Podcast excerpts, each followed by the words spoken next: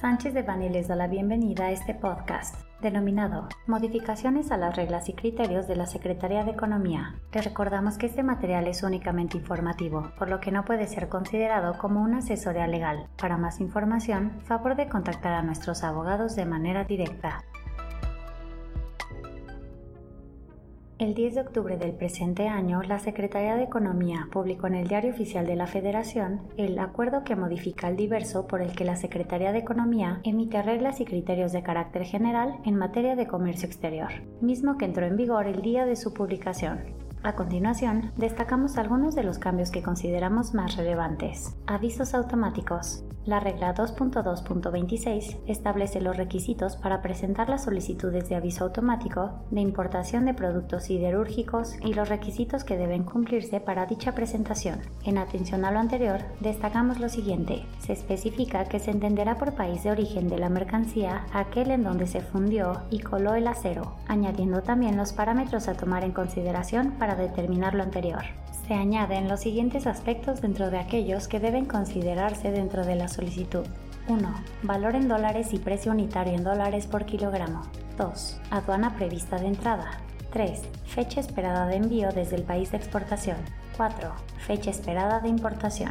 Ya no es necesario adjuntar a la solicitud el certificado de molino o de calidad expedido por el productor o fabricante de las mercancías se elimina el campo de observaciones dentro de la solicitud.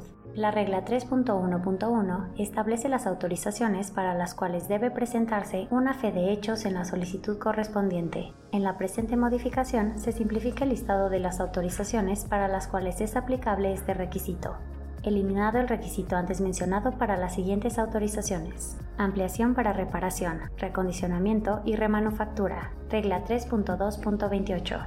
Ampliación para importar mercancías sensibles, regla 3.3.6. Por ende, este requisito será aplicable únicamente para las siguientes autorizaciones. 3.2.20. Solicitud programa IMEX nuevo. 3.2.23. Solicitud programa IMEX nuevo, periodo preoperativo. 3.2.25. Ampliación de actividades bajo la modalidad de servicios. 3.2.33. Cambio de modalidad de IMEX.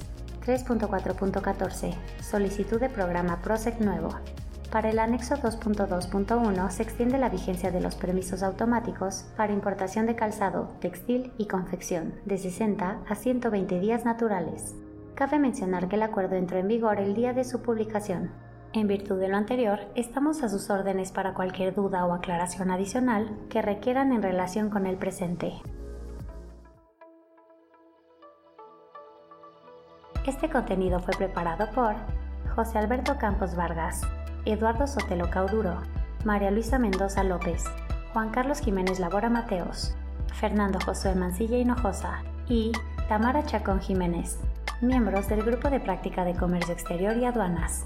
Para cualquier duda o comentario sobre este material, contacte a nuestros abogados de manera directa o visite nuestra página www.sanchezdevani.com.